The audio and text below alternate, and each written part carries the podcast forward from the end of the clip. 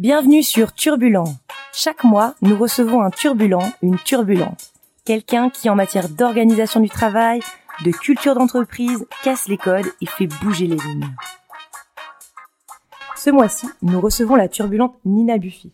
Nina, un grand merci d'avoir accepté notre invitation de passer au micro de Yolocratie. Alors, je voudrais juste t'introduire en quelques phrases, mais je pense que tu seras la, mieux placée pour en parler. Donc, tu as un parcours assez, euh, assez atypique. Euh, du coup, tu as, fait des études à la Polytechnique, tu es devenue euh, doctorante en biophysique, puis tu as démarré ta carrière dans la, dans la recherche publique avant de rejoindre une start-up dans l'univers biotech également, pour, in fine, commencer à t'orienter vers les, organisations opales en accompagnant notamment bah, des individus ou des entreprises vers des modes d'organisation plus distribués. Est-ce que tu peux nous en dire un petit peu plus et nous expliquer ce concept peut-être un petit peu flou que j'ai évoqué, l'opale. Oui, c'est vrai que raconter comme ça, ça fait un peu parcours en zigzag. Mais en fait, ce qui s'est passé, c'est que euh, euh, bah, pour moi, c'est juste un enchaînement d'événements euh, qui ont été fluides et qui font beaucoup de sens. Ce qui s'est passé, c'est que bah, j'avais une seule ambition et je l'ai toujours, qui est, une fois qu'on a une techno qui est super dans un labo, parce que passionné de soins depuis toute petite, qu'est-ce qu'on peut, comment est-ce qu'on peut faire pour que ça arrive jusqu'au patient?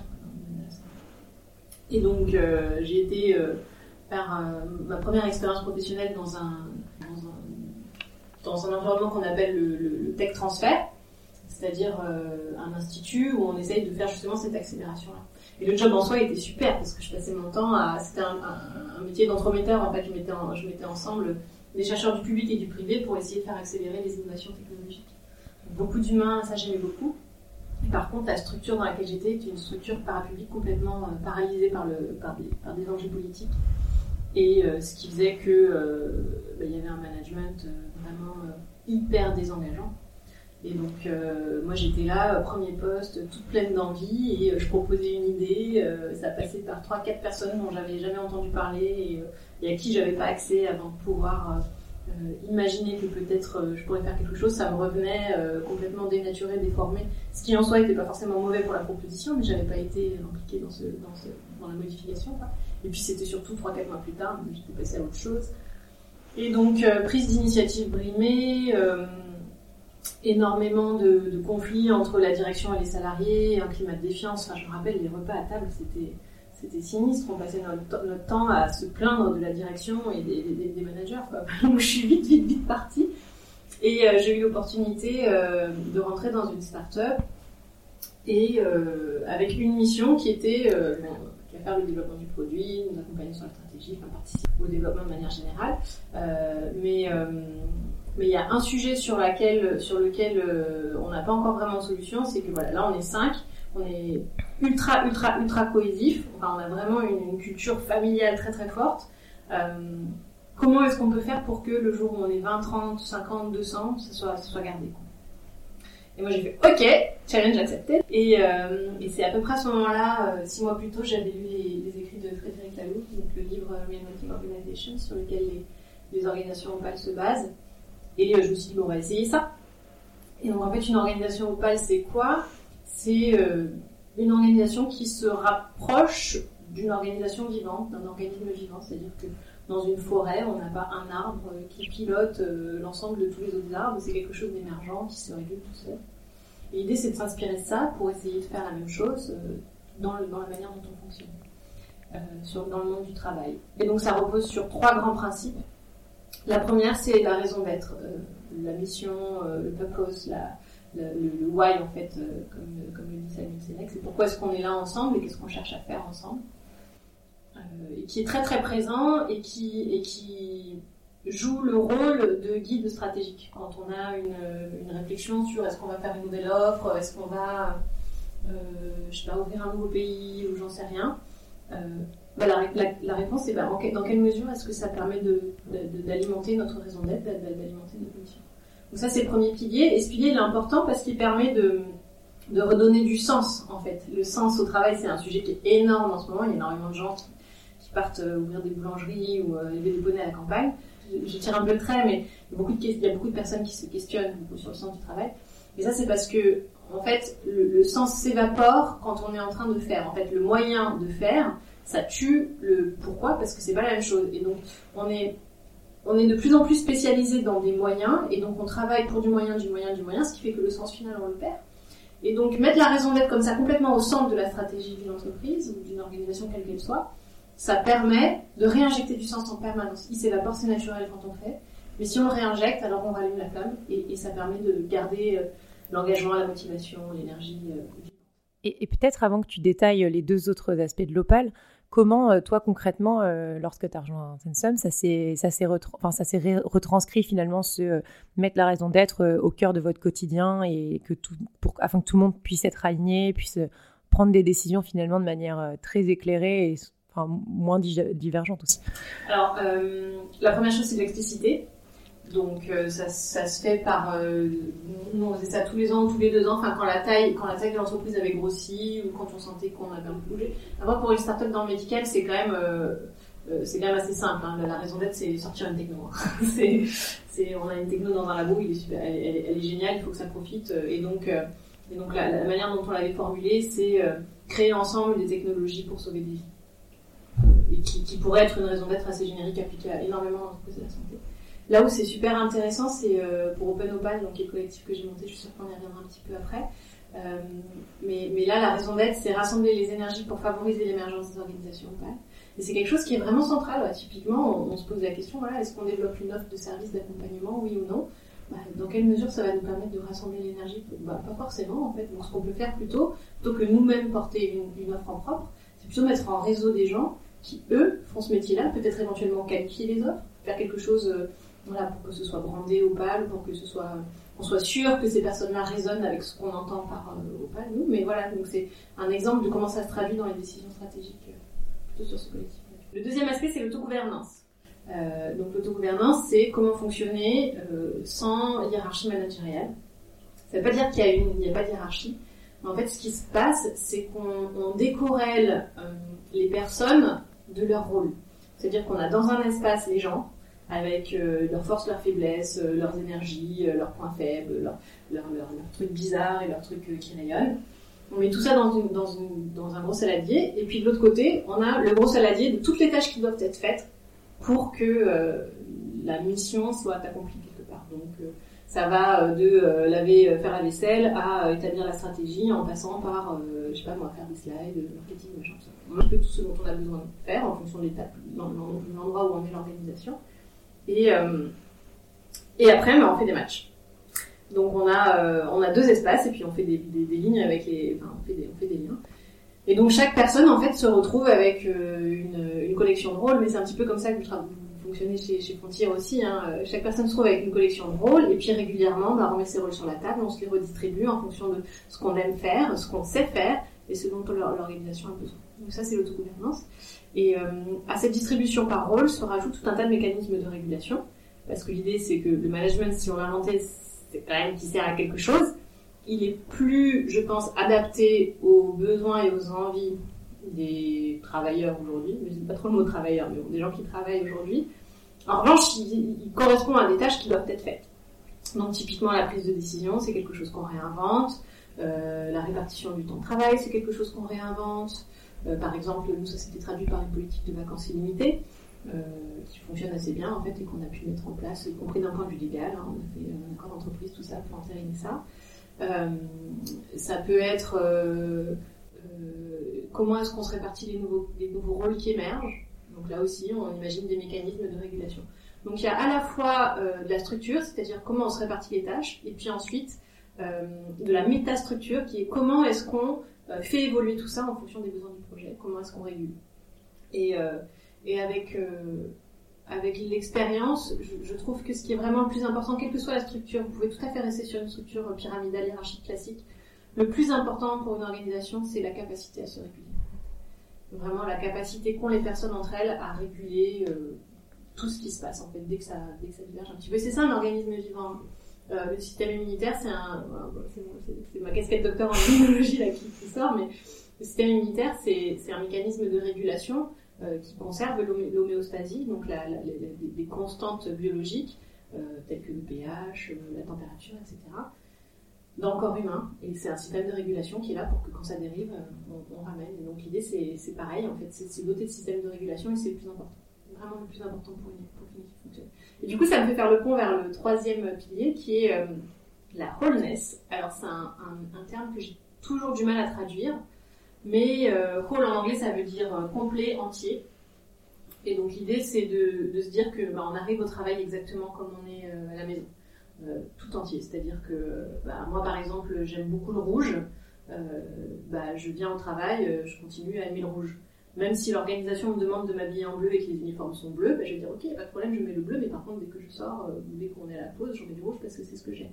Donc c'est à la fois être complètement en ligne avec ce qu'on est et tout en, tout en s'adaptant bien entendu aux, besoins de, l'organisation quand, quand et ça ne veut pas dire non plus euh, trop s'exposer.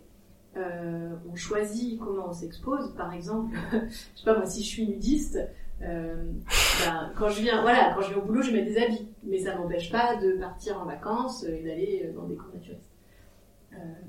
mais par contre, ce que la wellness ça implique, c'est de la vulnérabilité. Typiquement, être nudiste, c'est pas quelque chose qu'on ose avouer à son patron quand on rentre.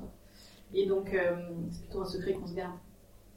Et, donc vraiment la wellness, c'est comment favoriser le fait que les personnes peuvent venir, y compris avec leur travers, y compris aux choses qui, peuvent dévier un petit peu, toute leur déviance, pour qu'on les accepte exactement comme elles sont. Parce que le facteur numéro un de performance d'une équipe, c'est la sécurité psychologique, la sécurité ontologique, le fait que chaque individu est accepté en tant que ce qu'il est.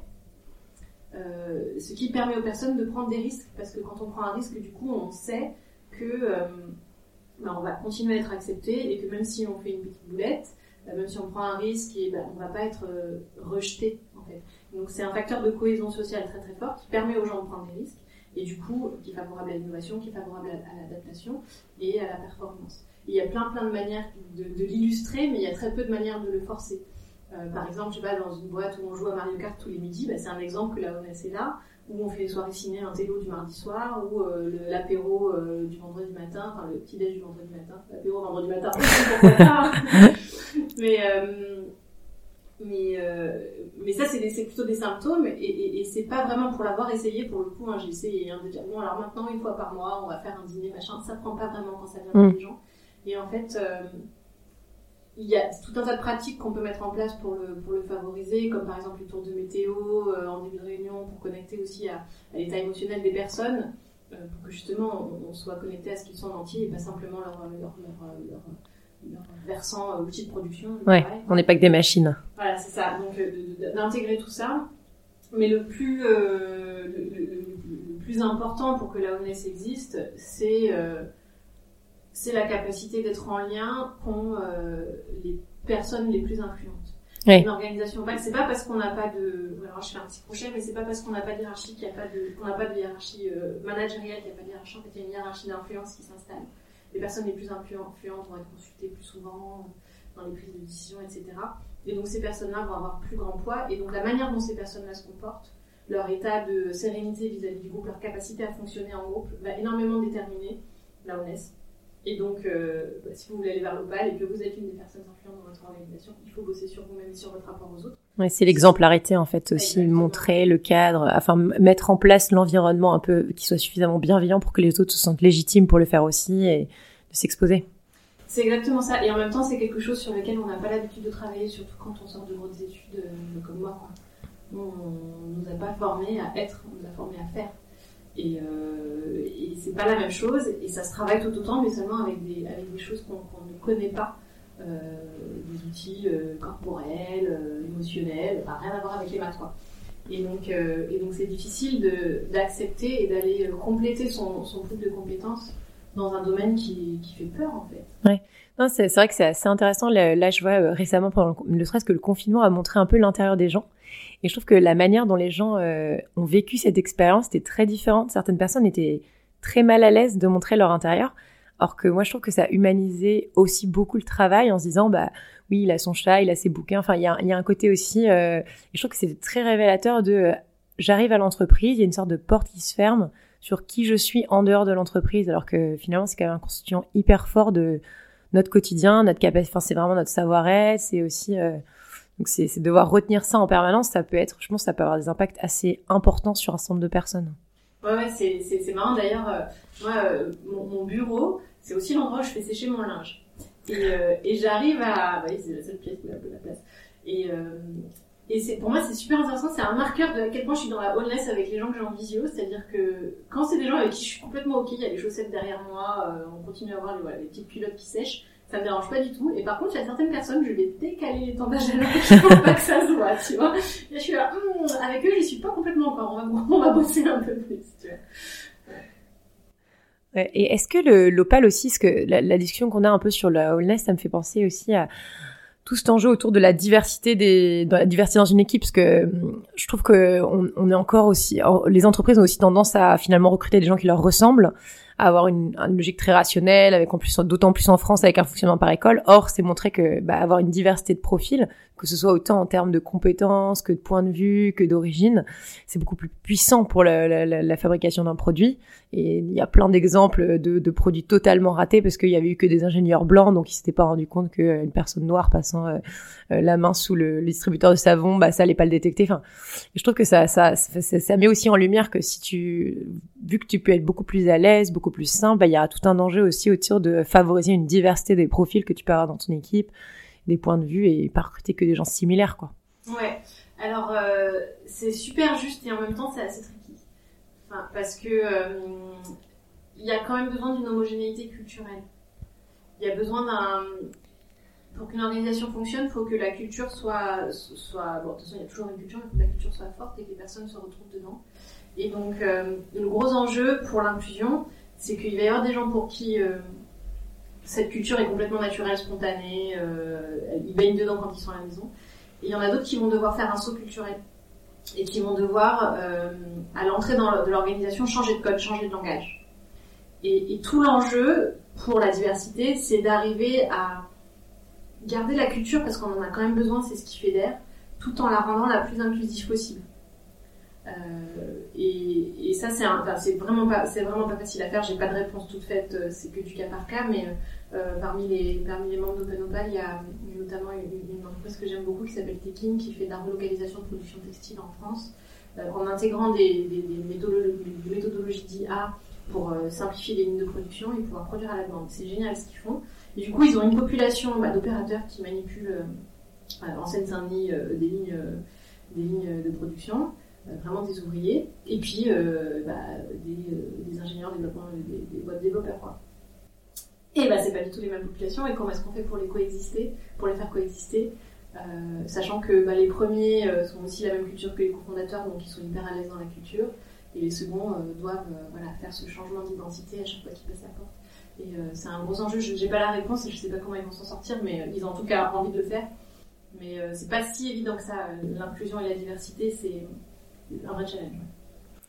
Et, peut-être du coup pour, euh, pour rebondir sur euh, Open Nopal, donc le collectif que, que tu as lancé il y a deux ans à peu près, euh, ou plus, tu vas préciser.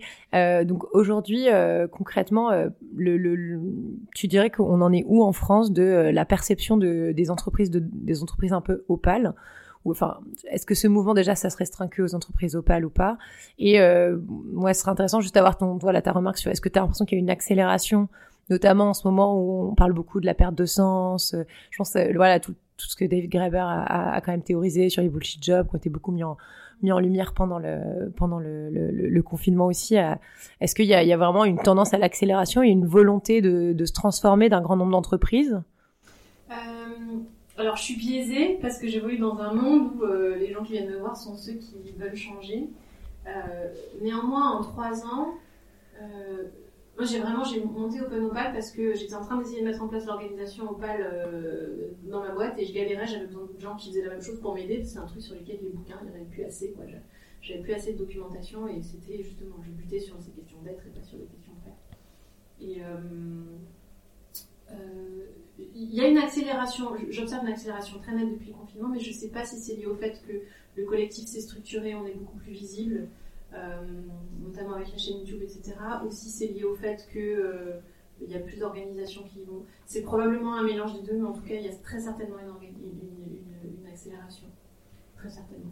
Et est-ce que tu dirais qu'il y a des déclencheurs un peu communs à ces personnes qui viennent nous voir? Souvent, c'est quoi? C'est des problèmes qui leur ont fait réaliser qu'il fallait évoluer ou c'est plus qu'ils en ont entendu parler? C'est quoi un petit peu le, point de départ? euh, Ceux qui vont vraiment vers l'opale, c'est les gens qui ont entendu parler du truc, qui ont lu le bouquin, qui ont regardé des vidéos, ou peu importe, qui ont, été en contact avec la matière qui est proposée et qui se sont sentis dans leur ventre waouh non mais j'ai toujours voulu faire ça je savais pas que en fait d'autres gens le faisaient moi je savais pas comment y prendre je vais y aller go boum donc eux, c'est ceux qui vont vraiment faire et qui vont être prêts à tout parce que c'est dans leur trip, c'est dans leur ventre et ils vont être prêts à déconstruire leur représentation du travail, de qui ils sont, ils vont être prêts à tomber en masse petit à petit. Et après, il y a ceux qui viennent, euh, en général c'est plutôt des grands groupes, mais euh, qui viennent avec un problème. En général, c'est un problème d'engagement, de recrutement. Euh, donc, ouais, engagement ou marque employeur. Et là, ils se disent, waouh, ce truc-là, ça a l'air d'être une bonne solution pour, pour la marque employeur, pour l'engagement. Ce qui est vrai, mais le problème, c'est que c'est comme toujours, si on essaie de manipuler les gens, ils se rebellent dans la seconde, dès qu'ils s'en rendent compte. Donc si on essaie de manipuler les gens pour les engager, ils vont s'en rendre compte tout de suite et vont dire c'est quoi ce bullshit d'opale, je veux pas en entendre parler. Il faut que ce soit super sincère. Et donc, euh, si l'objectif c'est d'engager les gens, ben, pour moi la réponse elle est très simple. Hein. Pour, que les gens soient engagés, ils ont besoin de pouvoir. C'est tout. Il faut leur donner du pouvoir. Est-ce que votre organisation structurellement est capable de donner du pouvoir aux gens vraiment oui ou non? Si c'est non, il faut commencer par la structure. Si c'est oui, ben, on va essayer d'aller voir qu'est-ce qu'ils font. Mais euh, mais ouais, pour moi, c'est simple, c'est pas facile, mais c'est très simple. Et, peut-être pour revenir du coup sur euh, ton expérience chez Sunsub, c'est quoi les, selon toi, les, les, éléments qui ont été un peu les plus structurants dans votre démarche Opal, des choses que vous avez menées justement sur euh, le modèle de prise de décision, sur euh, votre, votre modèle de gouvernance? Est-ce que vous avez été loin sur les salaires, sur la transparence? C'est intéressant de voir un petit peu. Ouais, le plus structurant, ça a été l'autogouvernance, mais en même temps, c'est là où les aspects structurels se placent. Euh, donc euh, la répartition en rôle, le fait qu'on n'a pas de hiérarchie, le fait de vraiment avoir une liste de rôles et puis des rôles, des rôles tournants, euh, le mécanisme de prise de décision, on a opté pour la live process qui est un mécanisme de prise de décision qui, postule que n'importe qui peut prendre n'importe quelle décision dans l'ensemble des rôles qu'il a en main à partir du moment où il sollicite l'avis de personnes qui vont être impactées, donc les clients de sa décision quelque part, et l'avis de personnes experts. Et en mettant ça ensemble, il prend, sa décision, y compris il peut aller à l'encontre de, ce qui a été dit. Et par contre, il subit la pression sociale derrière et surtout, il subit les conséquences. Donc il faut que. C'est ça, en fait, le pouvoir. Euh, la, contrepartie, c'est la responsabilité. Euh, mais, euh, mais, pour pouvoir être responsable et engagé dans quelque chose, il faut que si jamais ça merde, ça nous tombe dessus. Parce que sinon, on se planque derrière celui qui va prendre pour notre place. Et on dit qu'il va être mieux placé, etc. Donc c'est un mécanisme très naturel quand on est protégé de ne pas euh, de ne pas s'engager. Et ça c'est un truc que je vois. Je sais pas pourquoi je digresse là-dessus, mais ça c'est un truc que je vois tellement souvent, mais tellement souvent, les dirigeants, des fondateurs qui protègent leurs salariés en pensant bien faire parce qu'ils veulent pas les exposer à tel risque, ils veulent pas leur faire peur, rien. Et résultat, ben, ils désengagent. Parce que le, regard protecteur, la protection, c'est pas un regard capacitant. C'est un regard tu n'es pas capable, donc je te protège. Ah, donc forcément, la personne ne fait rien. Avec tout, avec toutes les bonnes intentions du monde, on crée du désengagement. Ouais, ou elle est découragée parce que le cycle de décision derrière, euh, alors que c'est la meilleure placée finalement pour prendre la décision parce qu'elle est au bon niveau, elle a, elle a échangé avec les utilisateurs, enfin par exemple, et des fois elle doit remettre sa décision à des gens, à un codir, on va dire un sombre comité parfois qui euh, peut trancher dans un sens ou l'autre, n'ayant pas eu, enfin, ayant, eu la, vie préparée, mais finalement. Euh, c'est vrai qu'on n'a pas le sens, l'impact direct de son action est, beaucoup plus ralenti, quoi. Ouais, alors ça c'est le principe de subsidiarité qui est encore quelque chose de différent. Euh, qui est qu'effectivement, euh, c'est très juste, hein, euh, les décisions sont prises au plus proche de l'impact qu'elles ont. Et donc c'est en ça que dans la, dans la process, il y a vraiment cette, cette exigence d'avoir les personnes impactées qui sont partie prenante de la décision, qui sont consultées. Et puis ensuite expertise, hein, parce que je pense qu'une des raisons pour laquelle la Convention citoyenne pour le climat a, a moyennement marché, c'est que bah, on n'est pas des experts en fait, et c'est quand même un sujet sur lequel il y a besoin d'expertise, y compris d'expertise politique, qu'est-ce qui est possible de faire dans un pays quand on gouverne.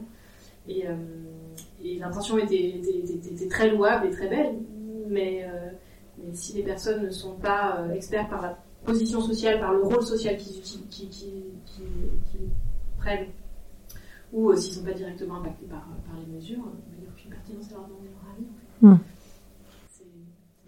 Et, du coup, chez Sensum, la, la, mise en place de l'advice process, ça s'est passé plutôt facilement ou est-ce que justement ce côté euh, bah, amener les gens à être vraiment responsables de leurs actions, ça a été, il y a eu, enfin, t'as ressenti un peu d'inquiétude ou il a fallu l'accompagner un petit peu? Parce que c'est souvent, je trouve, euh, moi, les, retours que j'ai de, dirigeants, de managers qui accompagnent finalement, qui mènent des transformations, c'est que parfois, c'est bah, finalement les gens n'ont pas envie.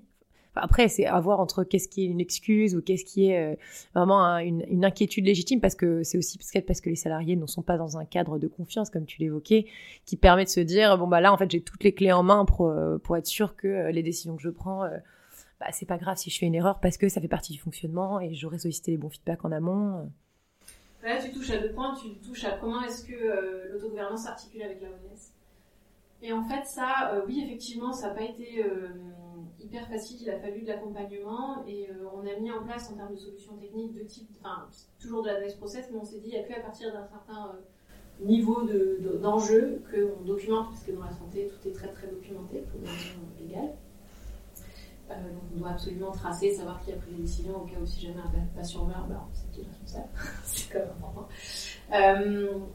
Euh, mais, euh, mais, ce qui est difficile, c'est d'arriver à, sentir, à cerner, à mettre le doigt sur pourquoi une personne ne prend pas d'initiative, quand bien même toutes les conditions sont a priori là pour le faire. Et souvent, très très très très souvent, ça tient dans la posture du dirigeant ou d'une des personnes influentes, qui laisse le place. Souvent c'est ça, pas toujours, mais euh, donc si vous êtes dans cette, euh, ouais, si parmi les, auditeurs il y a des personnes qui sont dans cette situation-là, euh, j'ai tout fait pour libérer puis ça libère pas. Posez-vous la question qu'est-ce que malgré vous, sans avoir du tout envie d'aller vers ce genre de résultat, mais qu'est-ce que malgré vous dans votre comportement pourrait éventuellement déclencher ce genre de comportement? Ouais. Et, et, du coup, pour revenir sur un autre sujet que tu as évoqué, dans la transformation, donc vous avez, tu dis effectivement, il faut euh, distribuer les rôles. Donc ça, souvent, ça fonctionne en identifiant des gens, déjà quels sont les sujets un peu clés de l'entreprise pour pouvoir ensuite, euh, avant de les distribuer.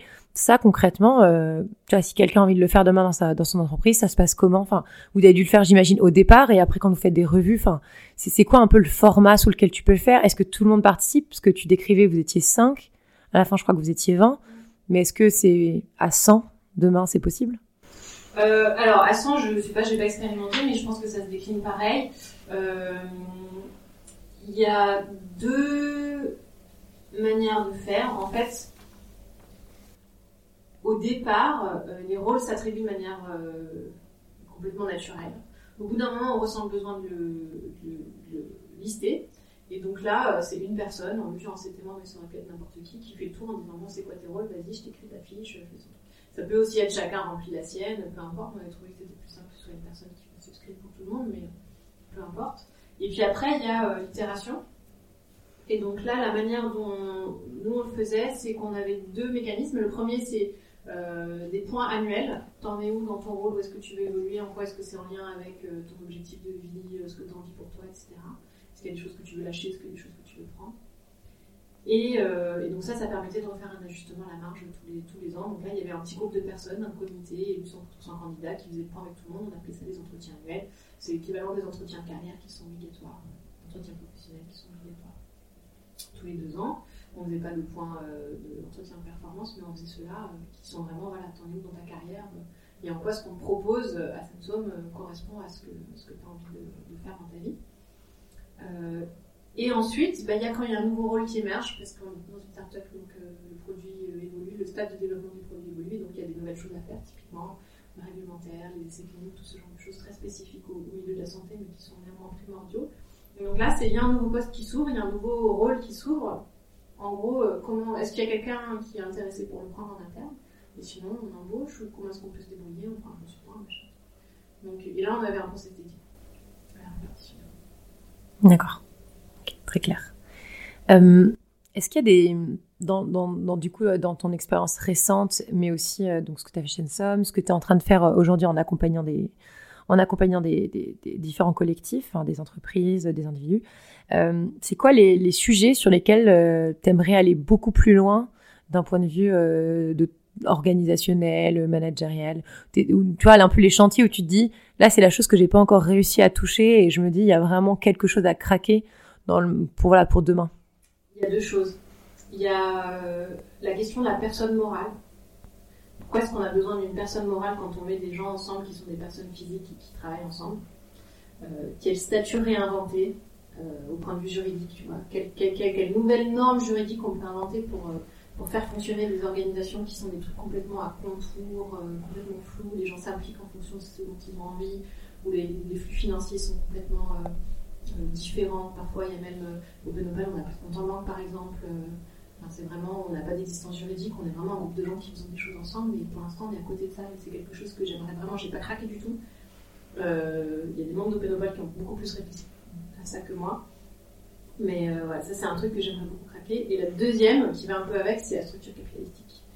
Pourquoi est-ce qu'il y a des gens qui possèdent, le travail et euh, comment est-ce qu'on réconcilie les enjeux financiers, les flux financiers autour du capital et euh, la possession du capital d'une personne morale par des personnes physiques? Ça, c'est un truc. Euh, parce qu'en fait, on bute là-dessus. On bute là-dessus. À la fin, celui qui décide, c'est celui qui a le maximum de parts dans une entreprise. Hein. Je parle d'entreprise. Hein. et ça, pourquoi quoi? Enfin.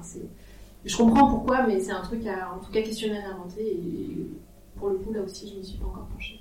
Et est-ce que du coup, euh, toutes les organisations Opal ont plutôt vocation à être, euh, tu vois, plutôt dans les structures financières, euh, enfin dans les structures capitalistiques justement totalement partagées, avec des avec des organisations plutôt euh, des coopératives ou des choses comme ça, ou est-ce que c'est, tu penses que les configurations peuvent être multiples plutôt en fonction Il n'y a pas de règle. Euh, chez Fly par exemple, vous les connaissez bien, j'imagine. Mm ce qu'ils sont en train de faire, je crois, c'est qu'ils vont donner toute leur part à une association, et puis c'est l'association qui va piloter toutes les filiales.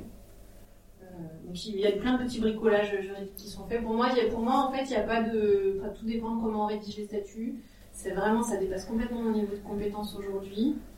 Mais euh, non, il n'y a, pas de règle et je pense pas qu'il y ait une tendance vers aller euh, plus vers l'un ou vers l'autre. Le, choix juridique, c'est un moyen de cadrer dans les cas où ça se passe mal en fait. Donc, gros, hein, et puis c'est aussi un facilitant pour les questions d'investissement et les questions financières, pour des, pour, des, pour, des, objets, pour des missions qui ont besoin de beaucoup d'investissement, et c'est le cas dans la santé. Euh, mais non, pas forcément.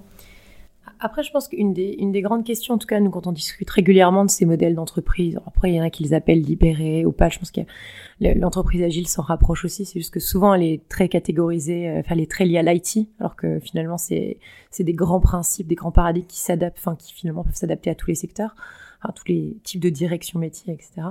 Euh, est-ce que, euh, selon toi, enfin, du coup, souvent, la, la question qui remonte, c'est euh, concrètement, euh, aujourd'hui, il y a quand même un certain nombre d'entreprises où tu as besoin d'avoir un peu ce leadership inspirationnel qui sent, tu vois, qui va sentir le marché, qui va sentir les directions. C'est est-ce possible de gouverner à, à 2000 quoi? C'est un petit peu cette question-là que je, que je t'ai posée tout à l'heure sur euh, définir les rôles à nombreux, mais il y a vraiment cette question du passage à l'échelle. J'ai l'impression qu'on condamne toujours l'opal à être uniquement pour des petites structures où finalement le, le collectif peut se mettre d'accord et peut arriver à reprioriser ensemble sa feuille de route, ses ambitions Alors, euh, c'est sûr que c'est plus facile quand on est moins nombreux parce que à chaque fois qu'on rajoute une personne, on fait, euh, je sais plus comment c'est en fait là, mais on fait au moins, on rajoute euh, autant de liens que. Ouais, on a 16 relations, je crois, ou je sais plus quelle chose. T'as la matrice là. donc c'est sûr que c'est beaucoup plus simple de gérer nombreux. Euh, en revanche, euh, deux éléments de réponse. Le premier, c'est que quand Frédéric Laloux a fait son étude pour euh, déterminer ce que c'était qu'une organisation ou pas, quand il a essayé, de comprendre en fait qu'est-ce que une douzaine d'entreprises avaient en commun qui fonctionnaient différemment, il a pris que des entreprises qui existaient depuis plus de 5 ans et qui avaient plus de 100 salariés. Dont des boîtes comme Patagonia, où il y en a, je sais pas, plusieurs dizaines de milliers, peut-être plusieurs milliers en tout cas au moins. donc oui, c'est possible. Et après, ça re,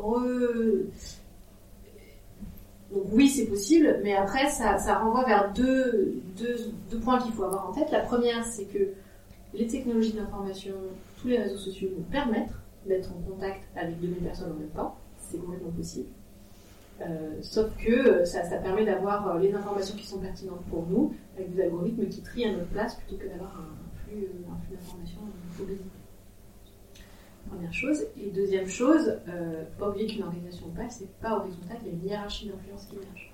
Et donc, il y a forcément des personnes qui vont émerger comme étant plus, influentes en fonction du, moment où est l'entreprise, du stade de développement, de ce que ces personnes apportent. Vont avoir plus de followers, et les followers, en ce moment, c'est de mettre plein à plein, mais le jour où il est plus président, Inch'Allah, il n'y a plus de followers. en tout cas, moins. Et donc, c'est quelque chose qui représente vraiment les dynamiques sociales, et donc ces personnes-là vont être plus influentes, plus impliquées dans les décisions, euh, et donc, euh, bah, quand euh, à Burzor, par exemple, une, chaîne de,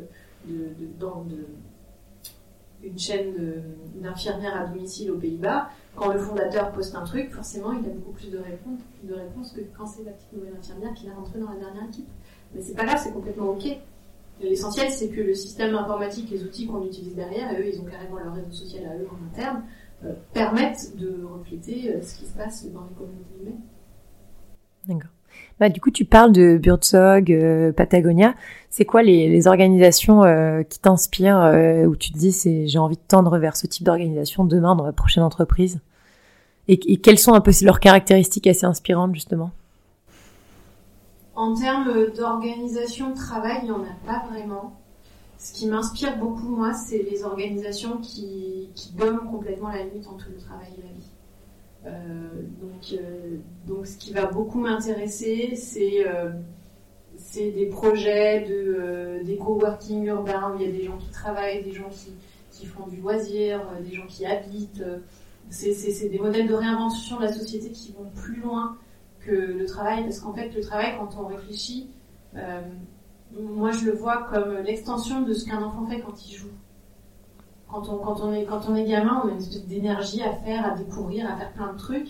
Et l'organisation Opal, pour moi, c'est un moyen de cultiver ça et de faire en sorte que chaque personne soit plus proche de ça pour contribuer à un but commun. Mais peut-être que j'ai envie de contribuer un petit peu à ce but-là et puis à 80% de mon temps euh, à un autre but. Et puis, euh, et donc, euh, ce qui m'inspire beaucoup, c'est la réinvention et, gommer complètement toutes les frontières entre ce que c'est que du travail, ce que c'est que la vie, ce que c'est du jeu. Et, tout, mettre ensemble. Et ça, ça m'inspire beaucoup. Ça existe encore assez peu. Ouais, c'est marrant parce qu'il y a beaucoup de gens qui sont plutôt inquiets par rapport à ça et par rapport à cette frontière, enfin, qui veulent vraiment avoir cette séparation entre le travail et leur euh, vie personnelle. Après, c'est peut-être lié euh, plutôt au mal-être et à la perception actuelle de leur travail et de, de la segmentation. Mais, euh, mais c'est vrai que je trouve que c'est une perception qui est assez divergente dans la société par rapport à ça. Le fait, je trouve que les, les, par exemple, les freelances sont beaucoup positionnés sur ça me donne une liberté euh, d'action, le fait de pas être salarié, en termes de mes horaires de travail, avoir vraiment cette flexibilité qui fait que, bah, à la limite, elle est un peu plus, c'est à chacun de gérer de s'auto-gérer par rapport à quelle est sa limite, jusqu'où il veut s'investir, euh, jusqu'où il veut euh, apprendre, etc. Mais à l'inverse, il y a beaucoup ce côté peut-être parfois assez protectionniste du salariat où bah, on veut avoir finalement presque une limite très claire de quelle est la fin de ma journée et quel moment je peux être dans une logique de déconnexion. Mais c'est intéressant. Oui, mais... mais bien sûr, mais parce qu'en fait, quand on est salarié, c'est de l'aliénation par définition, on signe un contrat pour vendre son temps contre de l'argent. Donc euh, euh, c'est une partie d'aliénation, donc c'est normal qu'on ait envie de, complètement limiter les périodes dans l'année où on est aliéné. Moi, ce qui m'inspire, c'est justement déconstruire cette aliénation. Déconstruire ça et faire en sorte qu'on soit chacun vraiment euh, dans la honnête, c'est-à-dire dans ce qu'on est complètement.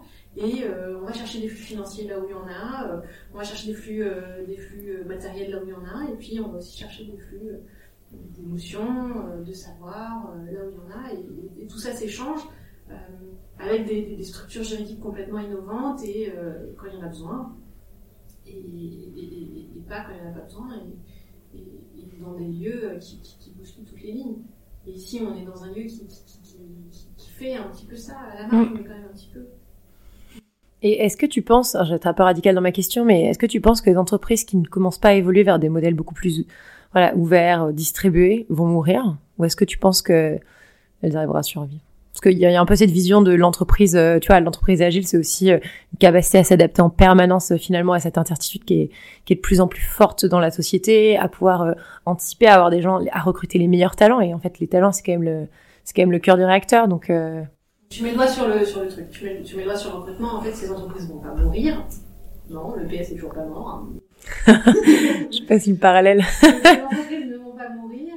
Euh, non, c'est peut-être pas un bon parallèle, mais euh, mais euh, non, elles vont pas mourir, mais par contre, elles vont être obligées d'intégrer le changement sociétal de fond avec plus ou moins de réussite, et donc elles vont être, euh, soit elles arrivent à prendre le tournant, euh, bah, c'est un petit peu comme la transformation numérique, hein, soit la redoute a réussi à prendre le tournant et à passer des catalogues papier aux catalogues en ligne, soit ils n'y arrivent pas et, puis bon, bah, il n'y a plus que les vieux et puis petit à petit il y a de moins en moins, moins, en moins de vieux qui commandent et puis à la fin c'est fini.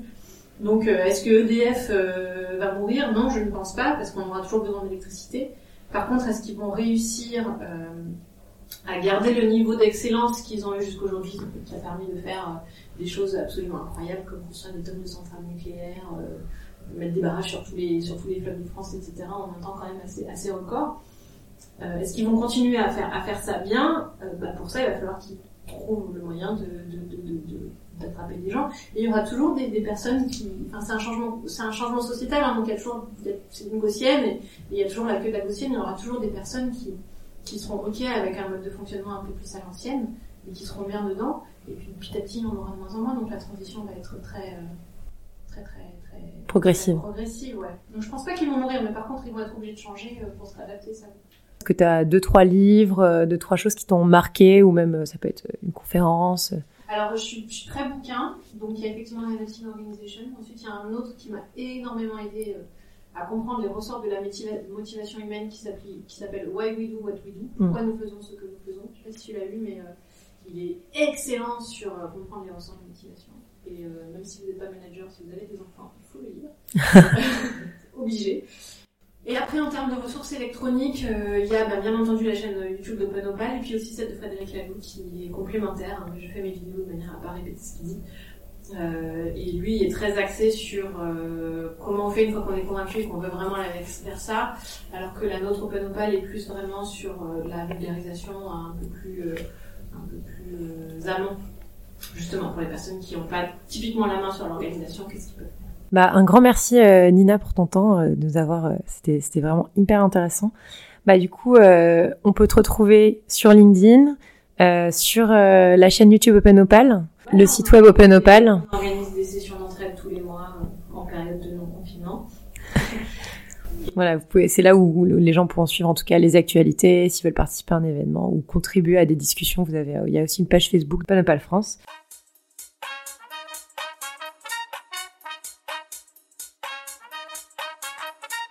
Merci d'avoir écouté Turbulent.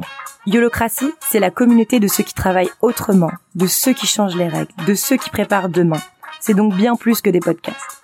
Si vous voulez échanger avec les membres de la communauté qui veulent changer le monde du travail, rejoignez-nous sur le Slack Yolocratie. Vous avez aimé ce podcast? N'hésitez pas à nous laisser un commentaire, à le noter sur votre plateforme d'écoute pour nous aider à diffuser plus largement l'esprit Yolocratie. À bientôt